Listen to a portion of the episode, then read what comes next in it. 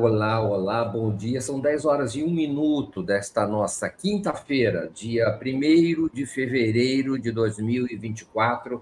Nós estamos dando início, para nossa grande alegria, a mais um é, Regina Zapa e Mário Vitor aqui pela TV 247. Bom dia, Regina Zapa. Bom dia, Mário. Bom dia a todos e todos que estão aqui acompanhando a gente nesse primeiro dia do mês de fevereiro já o é. ano, daqui a pouco a gente já está chegando no Natal, porque do jeito que o, que o tempo está passando, né, Mário, a gente uh, vai longe, né? É, e olha, e, diga. Olha, é, foi um mês atípico, porque eu acho, creio, muito cheio de notícias, e fevereiro começa como se não houvesse carnaval, pelo menos do ponto de vista do jornalismo, não é? É verdade, geralmente as notícias começam depois do carnaval. Mas esse ano a Polícia Federal estava a toda, né, a mil, fazendo essas buscas e apreensões. A gente vai falar disso mais tarde, um pouquinho aqui no programa. Aliás, era o nosso tema. E eh, queria contar para todo mundo aqui que a nossa convidada, que vinha hoje, a advogada Tânia, não vai poder vir porque ela está com Covid no hospital, né, Mário? Sim, e ela foi para o hospital. Ela está no hospital. E aí, é, eu aproveito para falar, antes da gente começar, para falar sobre essa quase epidemia de dengue que está assolando o país. É, hoje eu vi que é, já é, em Belo Horizonte já é quase uma epidemia. Se chegar um, um número um pouquinho maior de casos, eles vão anunciar como uma epidemia. Em Brasília, a gente sabe que estava péssimo. A, a vacina está chegando, mas por enquanto é, são poucas. É para crianças entre 10 e 16 anos. É, pessoas com mais de 60 ainda não é garantido que possam tomar, porque ainda não foram feitos todos os testes. E também o Butantan anunciou que está desenvolvendo a vacina e que até o meio do ano ela deve estar pronta, mas ainda não para ser aplicada, porque ela ainda tem que passar por várias fiscalizações. A boa notícia é que ela é, vai trazer imunidade para quatro tipos de dengue. Porque o problema da dengue, né, Mário, é que você pega um tipo de dengue e você não fica imune a todo a todo todas as todos, todas as dengues, né? Você pode pegar um, um segundo e cada vez que você pega é mais sério, mais grave, né? É, e eu estava vendo hoje também eles é, falando na televisão sobre, sobre a limpeza das casas, né? Você não deixar a água parada nos vasos de planta, tudo isso. E falaram uma coisa que eu achei é, incrível, que além de tirar as águas, você tem que limpar os ovos, porque muitas vezes é, é, o mosquito, né, a mosquita, deixa os ovos ali e esses ovos, Maria, eles podem viver até um ano e se desenvolver quando entrar em contato com a água. Olha que loucura. Por isso que está essa epidemia, essa coisa louca, né? E, e, o problema também é que a segunda, eu acho que é a segunda, né? A segunda vez que você pega, eu já peguei uma vez. Segunda vez, o risco, é, o risco é grande de você desenvolver uma modalidade pior, não é? Mais grave, é. é a tal hemorrágica. É? Então, e também você falou de Belo Horizonte, mas eu creio que também em Brasília a situação é seríssima. Brasília é seríssima, é. é. Então, é, e aí é qualquer água, né? Aí não tem outra saída, é a água, tem que eliminar a água, não tem outro, outro caminho. E... Falar em, em, água, quem pega dengue tem que tomar muita água, porque uma das coisas que a dengue faz é desidratar o organismo. Então, muita gente vai para o hospital para tomar soro, para se hidratar por conta dessa desidratação. E olha aqui a Sônia, que está sempre aqui com a gente, a Sônia Goldfeld, está dizendo o seguinte: tem tanta gente que se nega a tomar a vacina polivalente contra a Covid. E Vivo Butantan. Vivo Butantan foi fundamental na pandemia, né? Quase na fase final de uma vacina contra a dengue, exatamente. É, ainda bem que a gente tem cientistas e tem esses institutos como Butantan, Fiocruz, que a gente sai na frente. O Brasil vai ser o primeiro país do mundo a ter vacina contra a dengue. graças ao Butantan, que junto com a Fiocruz fazem uma luta impressionante. Essa, faz todo sentido que o Brasil baseie um dos aspectos do seu plano de desenvolvimento industrial é, anunciado pelo presidente Lula e pelo vice-presidente Geraldo Alckmin na questão do chamado complexo da saúde, né? e da, do, da, produção e autonomia dos fármacos, das vacinas e dos equipamentos hospitalares, os equipamentos de atenção à saúde, porque há essa vocação brasileira, eu acho que se pode dizer, é, que são essas instituições, não são só essas duas, há várias no Nordeste também, no Sul, que podem realmente basear uma outra realidade industrial no campo, no campo da saúde.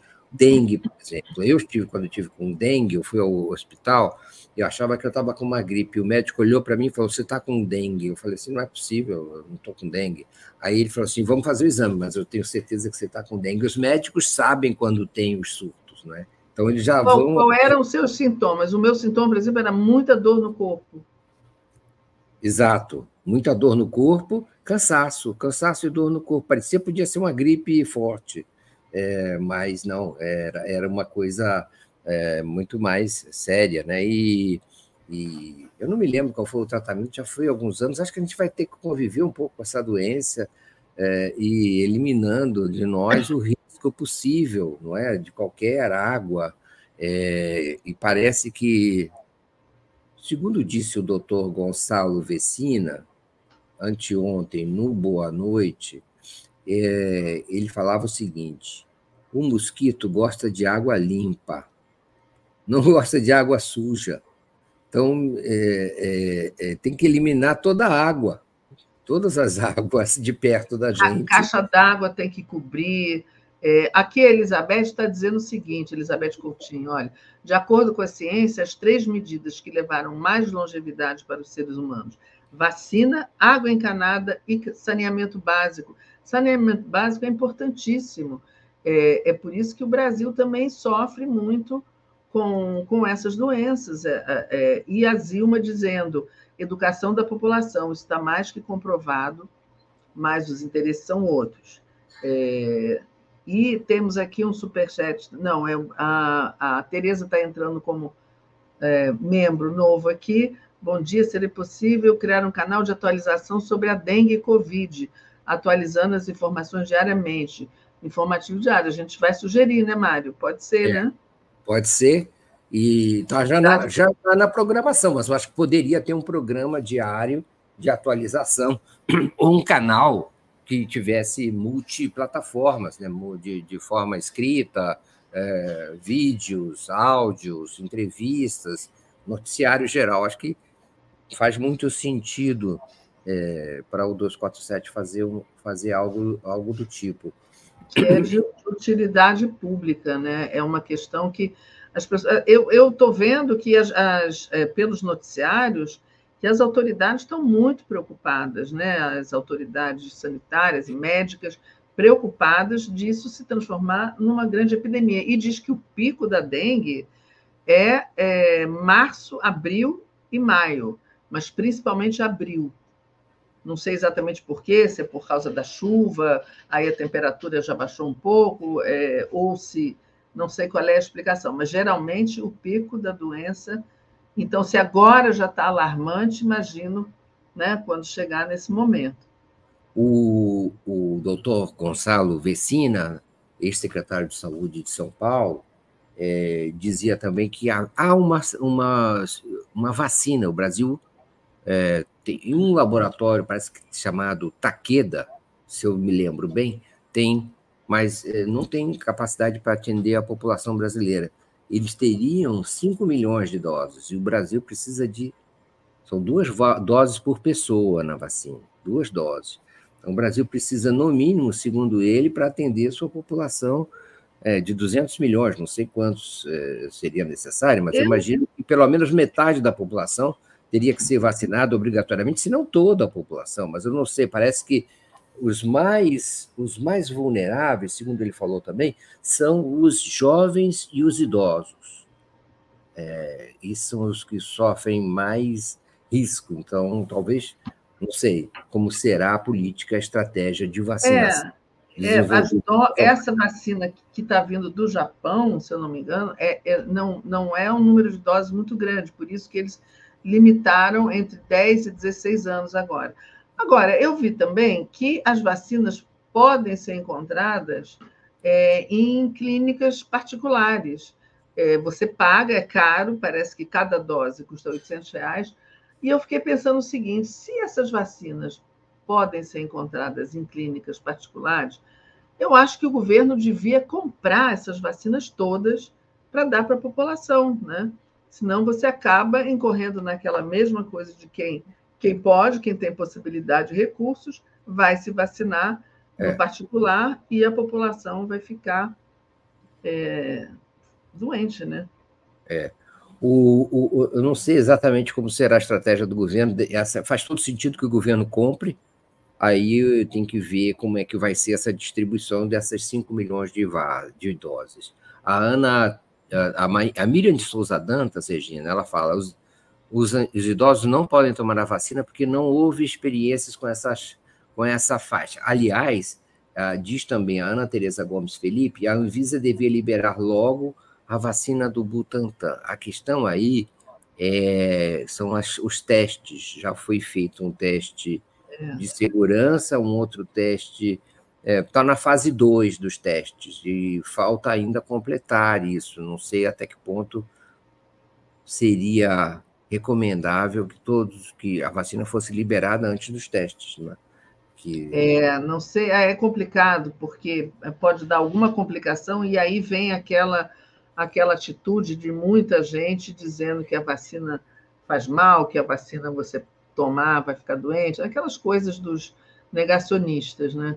Então, acho que tem que ter muito cuidado mesmo, porque é, eu não sei quanto tempo demora para fazer esses testes, e a Anvisa fica fiscalizando isso. A Elisângela está dizendo que as águas de março devem ser berçários para ovos de mosquitos, e é, eu acho que talvez seja isso, né? em março e abril. E, e o José Luiz Jorizan dizendo que a campanha contra o mosquito da dengue devia ser obrigatória para todos os veículos de comunicação no Brasil, principalmente TVs abertas. Eu acho também. É, é, é, tem que ser uma campanha do Ministério da Saúde, tem que ser rápido, né? porque isso que... depende muito da população, né? Você viu que, como diz a Ana Tereza, a vacina particular custa 450 reais a dose? Quem tem condição de, de pagar? Eu acho que é mais. Eu não sei onde que a Ana Tereza viu esse valor, mas aqui no Rio eu já soube que custa 800 cada dose. Então, talvez até varie, né, de, de lugar para lugar.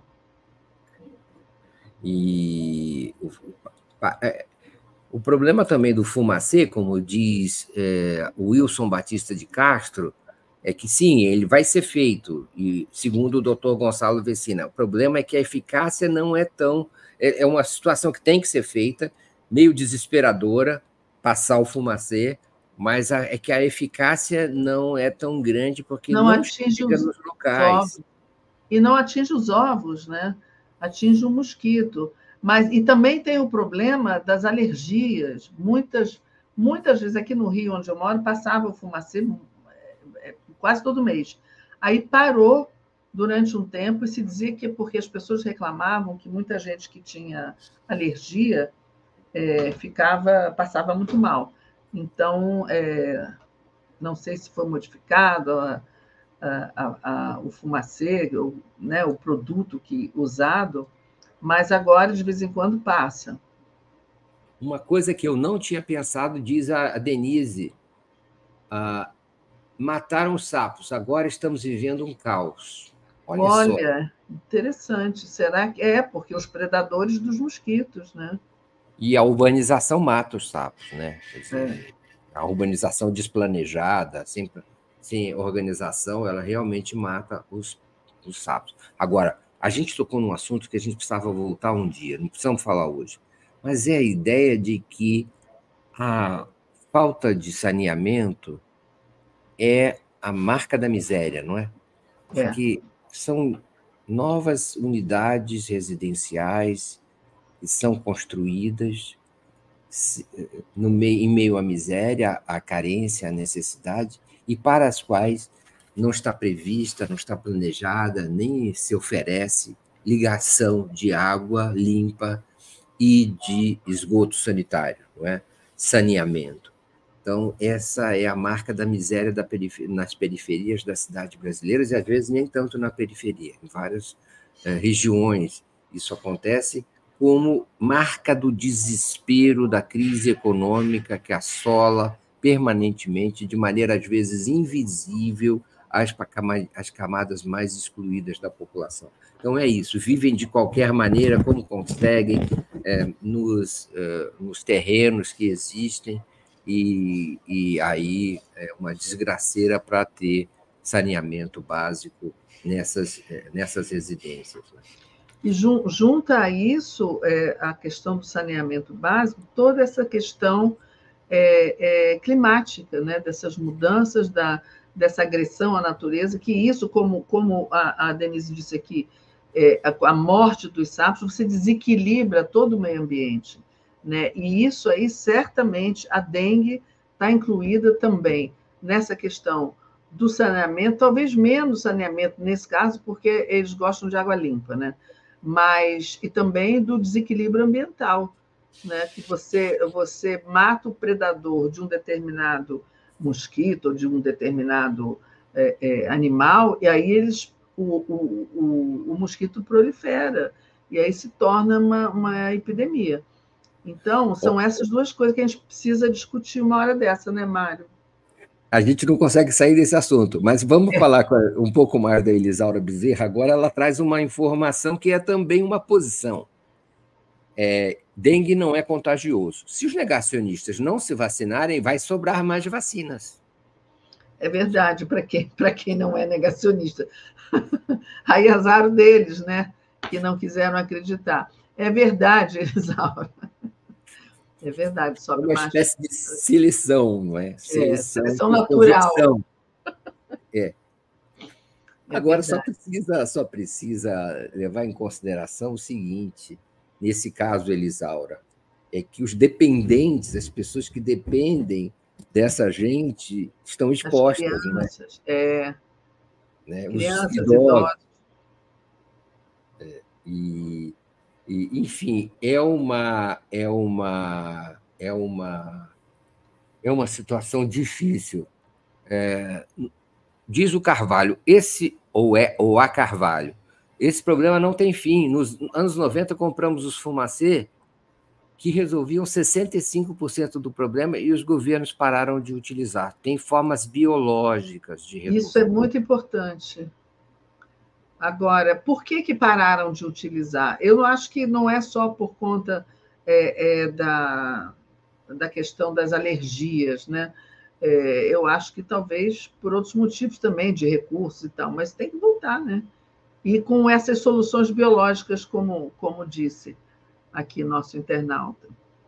Olha só como as pessoas, a sabedoria e a observação. Rodney Flores fala: Veja, Vitor, quando a gente era criança e andava de carro nas estradas, o para-brisa ficava cheio de bichinhos, é verdade. Hoje o pesticida mata absolutamente tudo. Não tem vida. Olha só. É.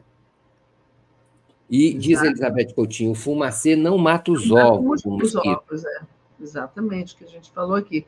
É, mas resolve uma parte, já, se, se já consegue matar o mosquito, já diminui, sei lá, pelo menos metade da, da contaminação.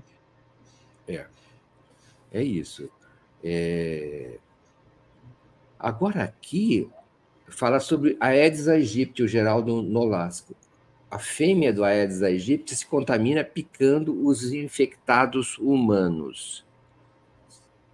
Pois é. Ah. Como é que é essa, esse ciclo vicioso? É, é, ela, da onde vem a, a doença, né? Esse, esse é, é, o, o vírus que ela traz. Da onde vem? Vem de um outro infectado, mas esse infectado foi infectado por um mosquito. Como é que é essa bola de neve aí? É, não sei, a gente não tem essa compreensão científica, mas é interessante saber, né? é o ciclo né, dessa contaminação do mosquito, ou da mosquita, né? Porque eu tenho a impressão que aí são os ovos da mosquita que se estão já contaminados do vírus e quando eles eles uh, viram mosquito. É, eles como eles a, a, quando eles vêm para a vida eles eles se se tornam vetores de contaminação humana não é, é, é, é mosquito fêmea e aqui diz o, o, a Companhia do Risco: a dengue é contagiosa, sim. Porque você pode ser picado por um mosquito comum, eu acho. É, é ruim a gente falar de achismos. Eu tenho a impressão que se uma pessoa está infectada e ela é mordida por um mosquito, esse mesmo mosquito morde a outra, ela é, contamina, é, ela é contagiosa dessa forma, talvez, né? É, e é só a fêmea que transmite, é verdade. Então é isso. É, Para onde a gente vai agora? Isso aqui... Olha, eu vou aproveitar que a Diana está dizendo o seguinte: bom dia, Mário Vitor de Nazapa, Palestina Livre, e, e trazer aqui uma um comentário né, sobre essa questão da Palestina, que continua. Parece até que o problema acabou, porque não se fala mais nisso, não se fala mais na matança no Oriente Médio, não se fala nem mais nos, é, nos reféns é, israelenses, mas o que aconteceu hoje, não sei se foi hoje ou ontem, é que o Netanyahu né, da, é, é, é de Israel propôs o fechamento da agência da ONU para refugiados palestinos, porque ele disse que está que a, essa agência está infiltrada de terroristas do Hamas. E isso aconteceu por conta de uma denúncia do próprio governo de Israel de que eles teriam é, matado é, ele, é, membros do Hamas dentro dessas agências ou é, funcionários das agências que foram mortos seriam é, membros do, do grupo Hamas. De qualquer maneira, quer dizer, se você acaba com, com a agência da ONU para os refugiados, eles ficam completamente abandonados. Né? Isso vai ser um problema muito grande. Aí eles dizem assim, ah, mas aí chama outras agências, outros, é, outras instituições para cuidar dos palestinos. Na verdade, é essa que cuida.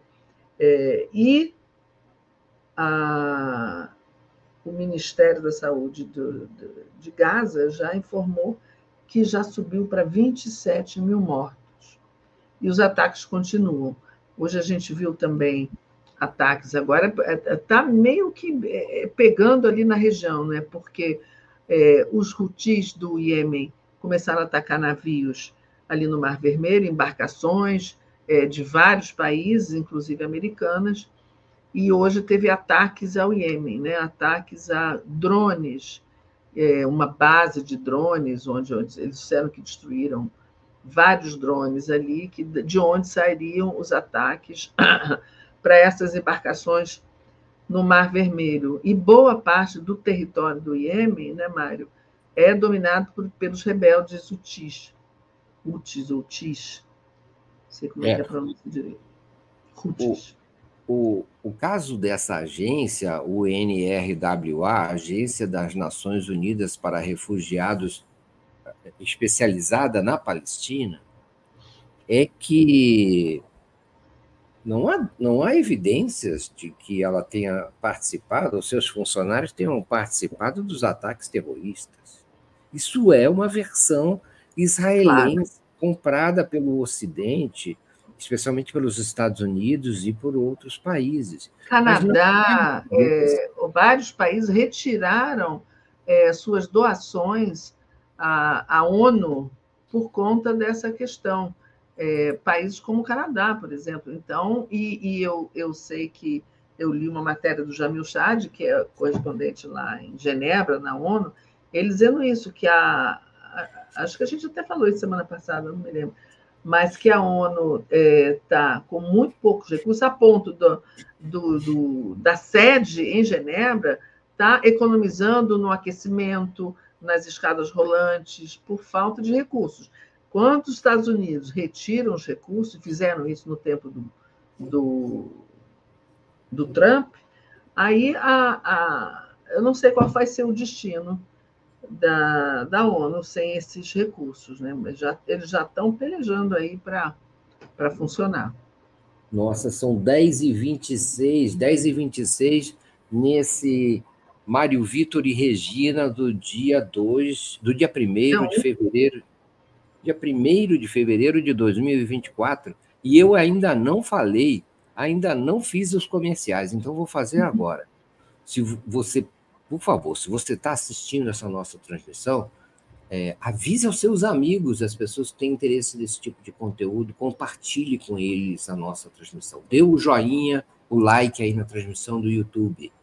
Se você está nos assistindo também, considere a possibilidade de assinar em brasil247.com barra apoio para ser um membro solidário.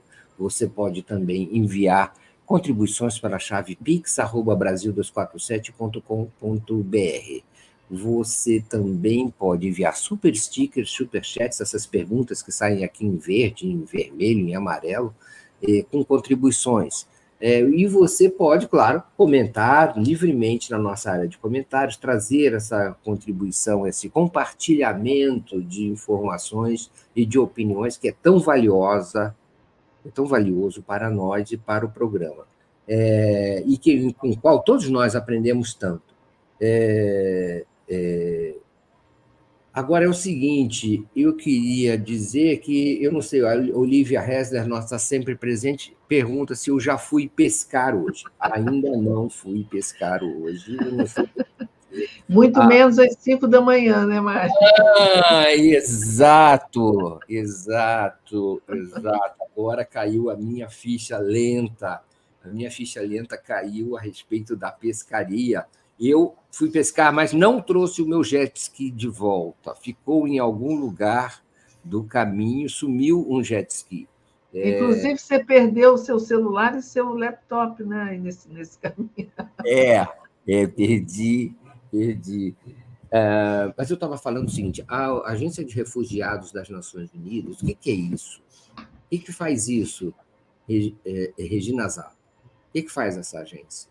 Agência... por que é importante? Por que, que é importante essa agência?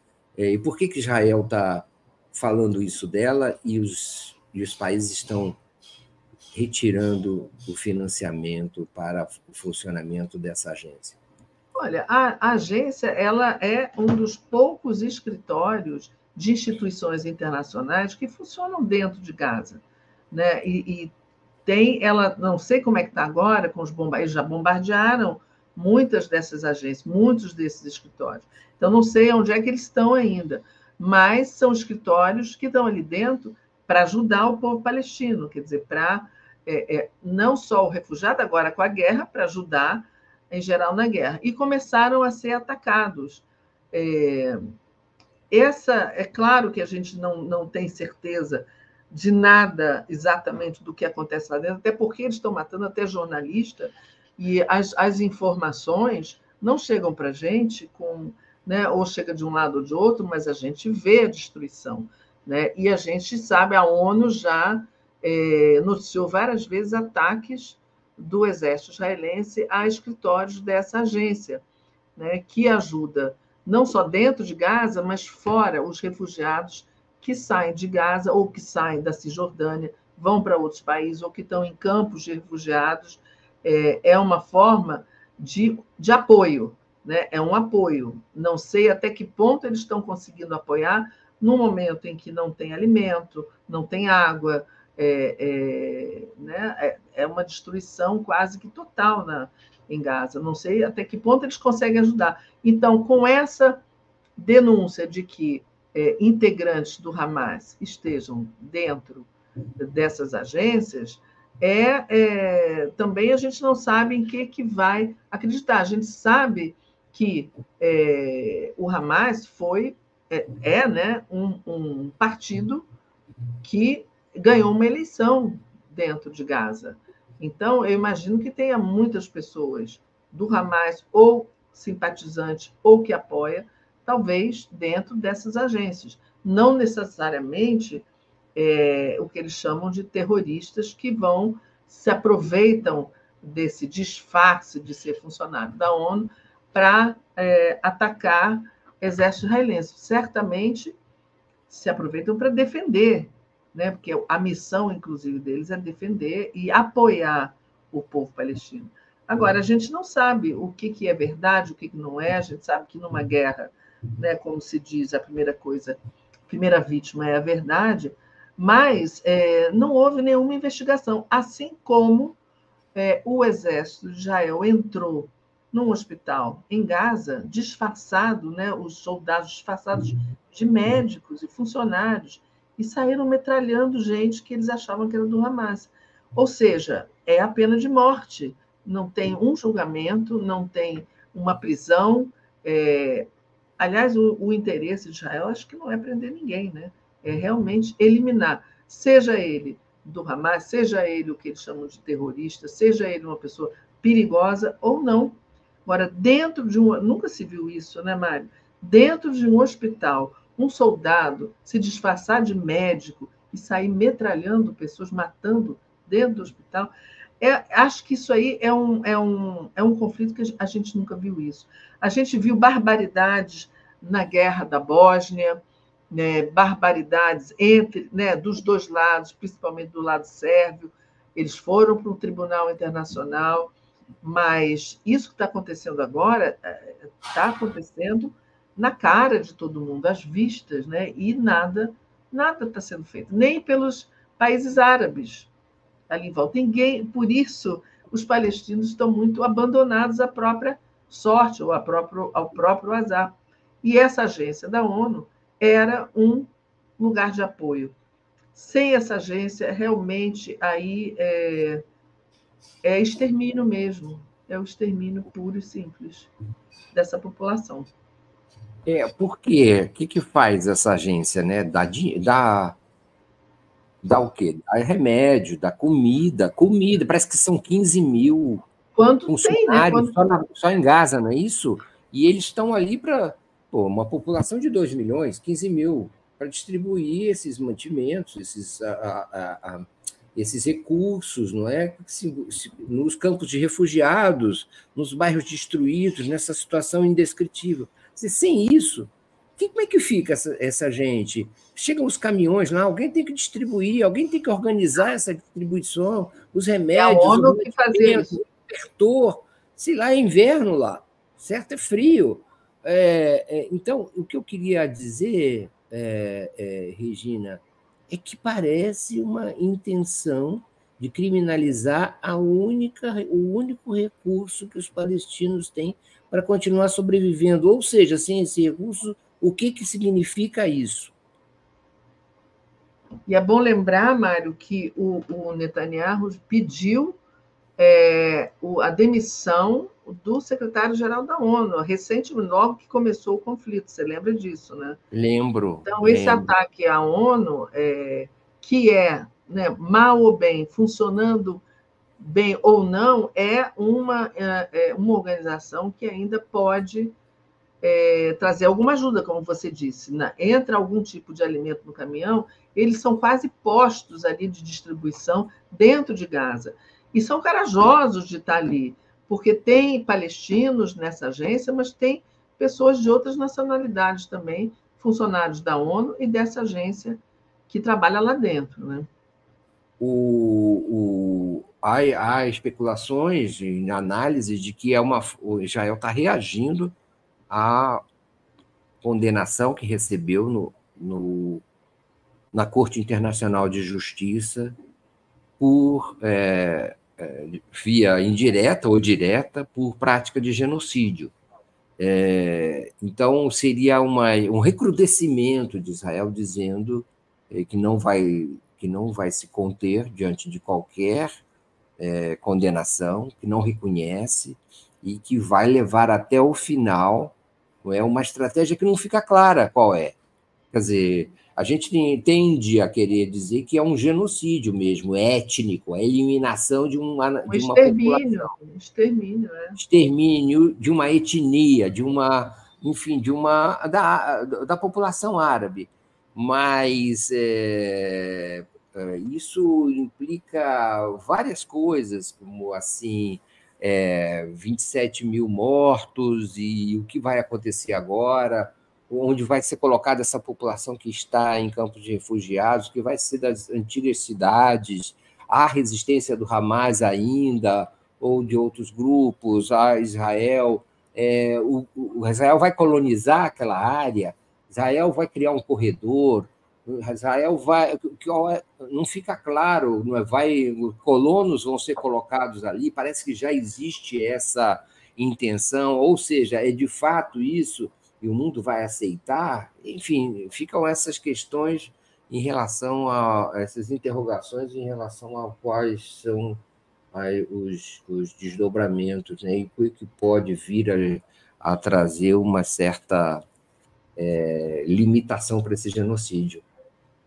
É, eu acho que não, não há nada que possa deter é, o exército israelense, o governo é, é, fascista israelense, né, Netanyahu, é, não há nada a não ser uma intervenção militar. Isso não vai acontecer. Então a gente não sabe até onde. É, olha só, a Magali dizendo, muitas crianças em Gaza morrendo de diarreia por causa, mas não é só diarreia, todo tipo de doença. Imagina você ter uma criança ter qualquer coisa e não ter um hospital para onde ir, não ter um médico para cuidar. É, é, isso, estão sendo banidos da história, né? É, a gente não sabe onde isso vai dar, mas é uma tragédia, é uma tragédia, já é uma tragédia, e, e com possibilidade de ser uma tragédia ainda maior, e a gente levar essa culpa, nós que estamos nesse momento vivendo a história, é, a população mundial levar essa culpa para o resto da história é, em relação a esse genocídio. Como a gente até hoje fala dos curdos, como a gente fala de muitos povos que foram também é, é, tiveram, sofreram esse tipo de perseguição e genocídio. Aliás, os próprios judeus, né? Então, é. é, é isso, é uma tragédia enorme, a gente não sabe onde vai dar, mas olha, temos aqui 20 minutos e a gente não chegou nem ainda no nosso assunto. É. Só falar uma coisa rapidinha aqui antes da gente entrar, eu queria até te fazer uma pergunta sobre a transparência internacional, mas antes disso, só um registro de um protesto bastante violento em Bruxelas, é, agricultores belgas da União Europeia, né, protestando em frente à sede da União Europeia contra a ajuda anunciada de, eu acho que, sabe que eu não sei se são 50 bilhões ou milhões de euros para a Ucrânia.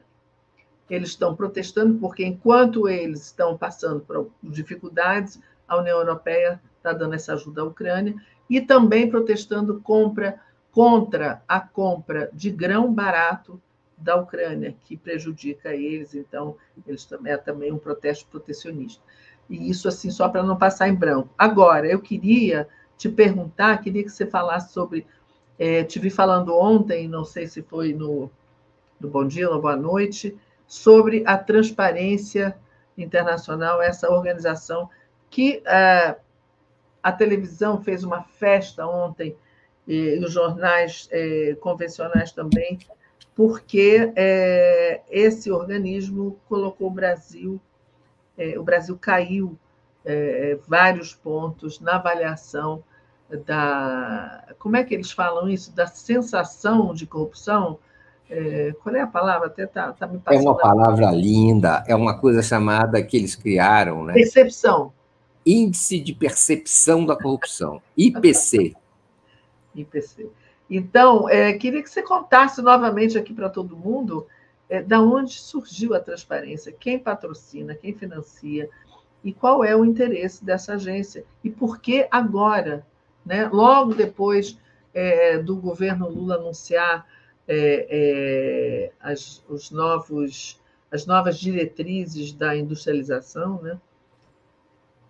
O, o, sim. Bom, em relação à transparência internacional, que alguns eu aprendi no, acho que foi no X, ex-Twitter, chamam de transferência internacional, né? chamavam, é, jocosamente, O que acontece é que a divulgação desse relatório, feita pela Transparência Internacional Brasil, é, mais parece ou é a expressão direta do pensamento, se é que existe pensamento, do Sérgio Moro e do Deltan Dallagnol e da Lava Jato como um todo, de todo o lavajatismo presente no judiciário e na mídia partidária conservadora brasileira. Então, se você for ver o relatório que eu fui ver, é, que classifica esse índice de percepção da corrupção. O que é o índice de percepção da corrupção IPC criado pela Transparência Internacional Brasil? Ela, ele é um índice baseado numa pesquisa, segundo eles, com analistas e empresários. Analistas são, enfim, lobistas, né? consultores, gente que trabalha nessas consultorias, e, e o índice é isso.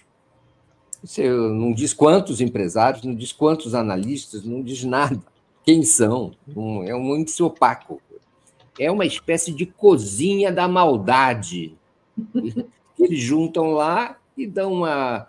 Um, um, eles se reúnem e decidem. Ah, hoje nós não estamos. Esse ano a gente não está gostando do governo Lula e do governo do PT, então vamos baixar. Porque quais são os argumentos? É de... o, o Mário é aquela história, não tenho provas, mas tenho convicções. Tem né? convicção. Aí vai lá e vai. Tenho percepção. Então, e a gente. E aí, claro, né, a mídia lavajatista, Folha, Globo, Estadão, explodem a, o, o, o relatório dessa ONG. ONG, qualquer um pode criar uma ONG, dizer o máximo, e dizer que tem um índice fajuto, fraudado, não é? para influenciar a opinião uh, do mundo e do Brasil a respeito de si mesmo. É, é, quem é essa trans, transferência ou transparência internacional? É uma entidade criada fora do Brasil, né? então deveria ser registrada como agente estrangeiro. É, inclusive, ela se vale de outras entidades, tipo esse nome, né? Transparência Internacional, lembra a legitimidade da Anistia Internacional, por exemplo. Né? Então, é quase como se fosse a Anistia Internacional, está preocupada com direitos humanos, do, da corrupção. É, a fraude é imensa. A fraude, a, a, entendeu? a disfarçatez dessa gente não tem limites. Não é? E eles são agentes políticos estrangeiros claro. no Brasil a serviço de interesses estrangeiros. Foi criada pela, é, com apoio da Fundação Ford, da Open Society, do mega investidor é, judeu-americano é, George Soros, que conhecido por tentar influenciar a política externa de vários países, a política interna de vários países, é, sabotando instrumentos e a estabilidade, a institucionalidade, e outros investidores americanos é, e europeus, e não é à toa. Então, e além dos fundadores estão também serviço, membros, ex-membros dos serviços de inteligência americanos. Então é isso são instrumentos formais ou informais da política externa eh, americana e europeia ocidental eh, para influenciar a política dos diversos países a serviço eh, desses interesses. O que acontece também é que boa parte dos que fazem parte do corpo de membros dessa Transparência Brasil são jornalistas, é, estrategistas de comunicação, lobistas, portanto, não é que trabalham do outro lado do balcão do jornalismo. Já não são mais jornalistas, passaram a ser, não é, é agentes de pesquisadores, construção de narrativas.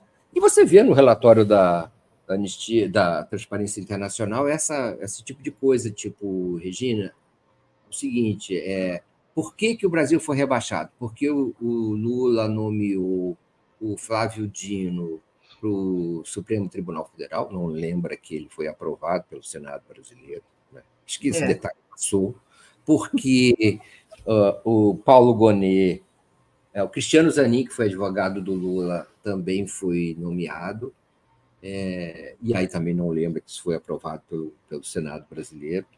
E é da mesma forma Paulo Gonet, é, que virou procurador-geral da República, por alguma razão é alegado lá no relatório, eu não me lembro exatamente qual é a, a, a mácula que teria o Paulo Gonet. Enfim, a, e aí eles dizem que uh, isso está, estão criando uma, tá, está criando uma aliança entre o Lula, o governo federal e o chamado centrão do judiciário. É claro que isso é, é conversinha de jornalista, dando assessoria, criando esses termozinhos é, publicitários para, para explicar a realidade. É, e, e, nada foi dito quando o Bolsonaro também nomeou né, para o STF os seus é, é, companheiros. É, nada foi dito, não me lembro de ter, terem falado do, do Aras ou de terem falado do, do, do Cássio com K. É, enfim, agora, Essa... mas agora é, é, é apropriado. E também tem uma coisa, né, Mário? A gente sabe que a única bandeira que a direita ou a extrema-direita, mas mesmo a direita, pode, contra é, os valores progressistas, né, que são valores de igualdade, é, é, é, é justiça social, etc., é a bandeira da corrupção, da anticorrupção, né? Porque aí ninguém pode ser a favor né, da corrupção. Então, essa a gente, a gente já viu derrubarem governos com essa bandeira, né? É, o, essa transparência internacional esteve envolvida na fraude com a, o Sérgio Moro, Deltan Dallagnol e outros na chamada República de Curitiba para tungar o erário brasileiro em 2 bilhões de reais, canalizando é, pagamentos de multas de acordos de leniência com é, é, envolvidos na, ah, na, na, Lava Jato, nas investigações da Lava Jato, como a, a empresa JBS, é, para canalizar a multa que a JBS teria que pagar para fazer um acordo de leniência, é, canalizar para fora do Brasil, é? um depósito na Suíça, é, onde esse dinheiro seria manipulado pela essa transparência internacional, é? em vez de ser pago para o erário brasileiro lesado, Exatamente. seria pago para, para a transparência internacional. Foi esse esquema fraudulento que Moro, Sérgio Moro deu Totalmente.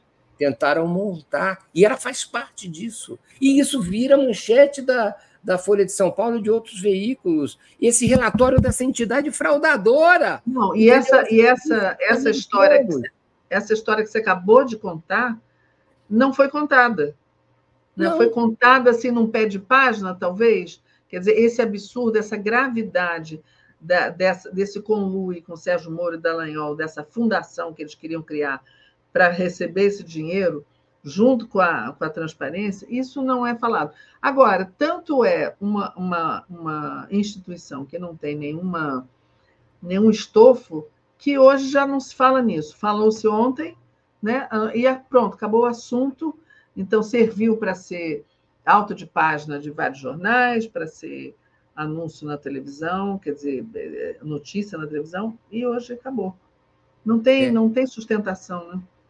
É, e, e, tem aí alguma coisa, tem um mapa, né? Tem um mapa, um planisfério, tem aquele mapa mundi, assim, onde os dos países que estão bem colocados e mal colocados no, no, no índice de percepção da corrupção. Todo, todo o hemisfério norte ali, americano, atlantista, é, Europa e Estados Unidos, está amarelinho, Canadá e Austrália, os anglo-saxões. O resto é tudo vermelho. Brasil, Rússia, China, é tudo muito corrupto, África toda, entendeu? Ah, o Oriente Médio não salva nenhum, só salva os aliados dos Estados Unidos. Então é claro isso, não é? É claro que os financiadores americanos e o, o, os, interesses ocultos americanos nesse tipo de índice estão prevalecendo, né? E, e é, a situação, é, é, enfim, e acontece assim, talvez seja, Regina, já uma divulgação planejada, preventiva, para tentar proteger o Sérgio Moro e o mandato dele é, é que está em julgamento é, na semana que vem, no dia 8. Daqui a uma semana, nós vamos estar falando desse julgamento aqui no, no Regina Zappa e Mário Vito. E já é uma manobra preventiva, porque o Sérgio Moro está por trás dessa transparência. Claro, ele ia dar o dinheiro todo para ela. É, o Deltan Dallagnol também está por trás dessa transparência aí. Eu, eu dividi, né, Mário? Eu dividi. Como? iam dividir né, essa, esse, dividir, Iam dividir, não é? é, é, é então, é, a tungada ia ser dividida, ia ter um rachuncho.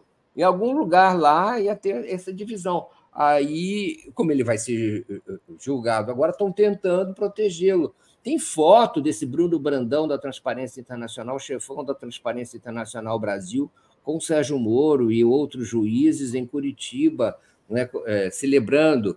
Enfim. É, não pode ser levado a sério, não pode ser levado a sério. sério. Só, só mesmo essa mídia que ainda continua sendo levajatista e que está fazendo aquilo que no esporte americano se diz que é frustration fall.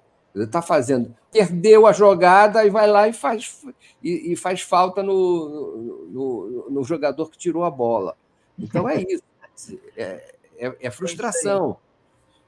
O, o Mário, a gente tem alguns minutos ainda para a gente entrar num assunto que a gente ia discutir com a, essa advogada, é, que infelizmente ficou doente, foi para o hospital com Covid, né? A, a Tânia, como é o nome todo dela? Deixa eu ver aqui, está no nosso.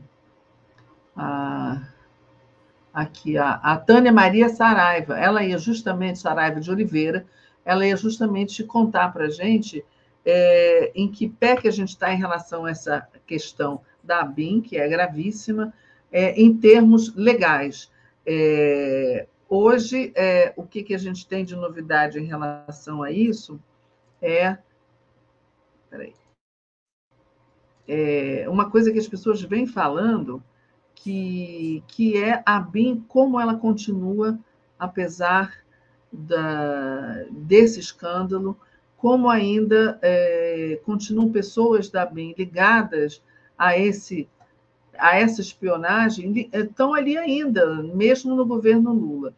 E hoje aqui o 247 deu a informação de que o Heleno, né, o general Heleno, recebeu informações sobre alvos espionados pela chamada ABIN paralela, né, durante é, é, o governo Bolsonaro. Ele era chefe do GSI e a, ele tinha a BIM sob comando dele. Então, claro que deve ter envolvimentos aí. É, e agora essa essa essa, essa, essa informação não, mas é uma constatação, né, de que essas algumas dessas pessoas, claro que você não vai dizer que a BIM toda está é, envolvida na espionagem, mas as pessoas que estavam envolvidas muitas delas continuam ainda na BIM, não é? Não é isso que, que, que estão falando por aí?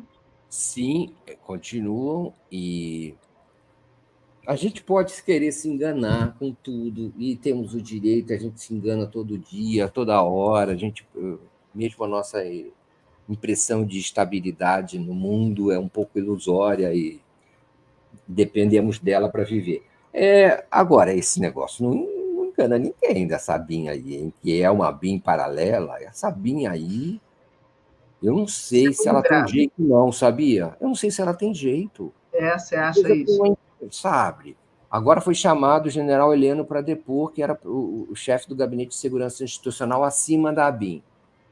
E essa ABIN paralela usava ou usa equipamento da ABIN, que é da ABIN, não é da ABIN paralela, é da ABIN usa para ilegalmente escutar mil ou 1.500 ou 1.800 cidadãos brasileiros e transmitir, sem autorização legal, e transmitir essas informações para um servidor que fica em Israel. Olha Israel de novo na jogada, gente. É Já chegou Israel de novo.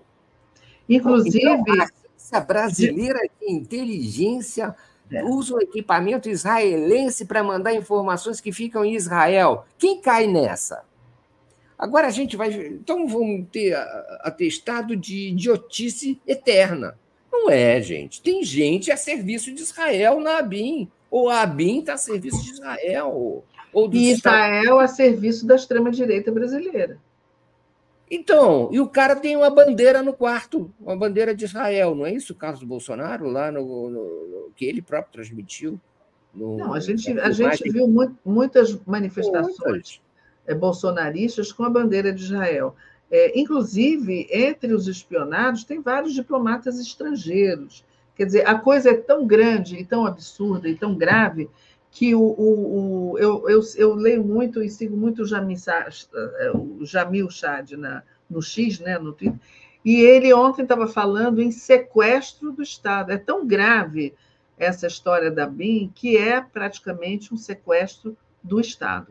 Né? Você ter é, é, esse tipo de espionagem dentro do Estado, como você disse, as informações ficam armazenadas em Israel. Aí você tem essa, essa Ninguém entendia no começo por que as bandeiras de Israel eram é, é, é, levadas para essas manifestações de extrema-direita. Não só isso, você vê na rua, em algumas casas, é tudo bem, pode ser a casa de alguma pessoa israelense, mas é, essa espionagem está super interligada com, é, o, com Mossad, provavelmente, né? e com esse serviço ultra sofisticado que por isso foi, foi, foi ser buscado fora do Brasil. Né? Pois é, aí a gente já fica na dúvida: será que esses agentes são brasileiros mesmo a serviço do Brasil, ou eles são agentes que já foram recrutados pelos americanos e israelenses? Porque a gente sabe coisas. que tem agente duplo, tem de tudo. Né? Ah, é, e você tem a ilusão de que de repente, num passe de mágica, o presidente Lula foi eleito, tomou posse e aquilo ali virou um bando de, de anjinhos imaculados. Que, não, que essa gente essa gente era bolsonarista na época do bolsonarismo, não tem profissionalismo. Essa gente ajudou e foi colocada lá que, por oficiais e generais e, e, e, e instituições que são especificamente da área de informações de guerra psicológica. É isso. Eles vão se recolher agora para ficar no deep state, para ficar mergulhados na estrutura do Estado. Mas ainda tem bolsonarista lá. É preciso começar do zero, porque essa gente trabalha para o estrangeiro, trabalha para os americanos. Eles têm a mentalidade disso. Os americanos tem necessidade de que trabalhem para eles, e aí participa dessa formação, e eles têm íntimas conexões com os comandos militares brasileiros. Então, é o que parece que está se eh, eh, delineando aí agora. Eh, é preciso limpar isso. O é. sujeito que foi lá, o número dois, inclusive permaneceu do bolsonarismo no cargo, número dois da ABIM, o tal de Moretti, que caiu agora, foi substituído por esse Marcos Serpic, que parece ser um, um professor sério da Universidade Federal do Rio Grande do Sul e que estuda democracia e, e espionagem, mas não dá para confiar. Gente, não dá, e a gente tem que entender que é, o serviço de espionagem, que antigamente a gente via esses filmes de espionagem, aí tem uma Mata-Hari, aí tem os, os espiões, em pessoa, né, que vão para os outros países. Espionagem sempre existiu, só que agora é, é uma espionagem gravada dentro do Estado, né, por um governo é, específico, e não é mais aquela história do espião que vai, o espião russo que vem para cá, o espião americano que vai para a Rússia. Agora é tudo feito é, é, com tecnologia, né? É, exato. É, como nesse caso aí, como nesse caso aí, em que, nossa, tá claro, Israel, bolsonarismo, servidor, espionagem. que mais falta? Tá tudo aí junto. E algum, nós precisamos Nós, nós podemos fazer tudo, qualquer crime, mas não nos enganarmos a esse ponto. Eles podem, nós podemos até é, é, é, é, tolerar, mas nós não podemos deixar de ter consciência de que isso está acontecendo ou ser enganado por esse discurso falso de que é, é, era profissional, não tinha conexão e de que isso tudo foi extinto, vai ser extinto a partir de agora. Será? Eu, agora nós precisamos das provas, das evidências, porque senão a convicção que tem que permanecer é que vão continuar atuando é, a serviço de interesses estrangeiros para dar golpe no Brasil e para sabotar é, especialmente o governo do presidente Lula. É, o Assange está aí para provar que essa espionagem vem de longe, claro, mas agora foi é, é, os próprios brasileiros né, que estão espionando para o exterior. Mário, chegamos aqui no final, né? Chegamos, chegamos. Passou rápido. Passou rápido, muito rápido, e nem deu para a gente falar de tudo. A gente volta quando? A gente volta hoje aqui, a gente volta na terça. Terça-feira. Vamos ver qual vai ser é, o assunto em questão na próxima terça-feira. Isso, combinado. Então, valeu, né? Valeu, muito obrigada a todos aqui que contribuíram, todos e todas contribuíram com perguntas e observações. É sempre bom, né, Mário? Porque a gente, a gente trabalha em conjunto aqui, né, com os internautas, e quando a gente esquece uma coisa, eles lembram, então é, é muito bom esse formato de, de conversa. Muito bom. Beijo, Mário. Beijo para você, muito obrigado pela audiência a todo mundo que participou. Até terça-feira. Fiquem agora com o Giro das Onze com a Camila França. Até lá. Tchau, tchau. Tchau, tchau.